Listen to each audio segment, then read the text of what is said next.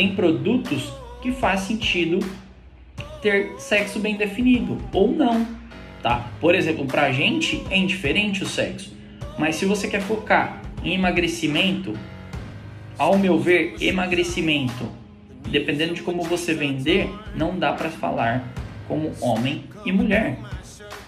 Tá? Eu, por exemplo, não sei uma aspiração de um homem que quer emagrecer, mas quando eu entrei na, na parte de treino, alimentação, eu queria ter saúde e eu queria ter um físico, um shape legal. Não parecer aquela barriguinha de, de chope. Para mulher, eu também sei que tem um lado muito forte para estética, mas, por exemplo, um desejo que uma mulher tem quando ela fala de emagrecer, ah, eu quero caber naquela minha calça 38 Cara, um homem não vai se atrair se você falar assim, "Ah, eu te ajudo a entrar na sua calça 38. O homem vai dizer, assim, cara, eu nem uso 38, eu nem sei o tamanho da minha calça. Então, não tem produto que você pode definir o seu sexo. E tem produto que você pode não definir. Isso fica ao seu critério. Mas vale dizer que quanto maior assertivo, mais fácil de vender vai ficar.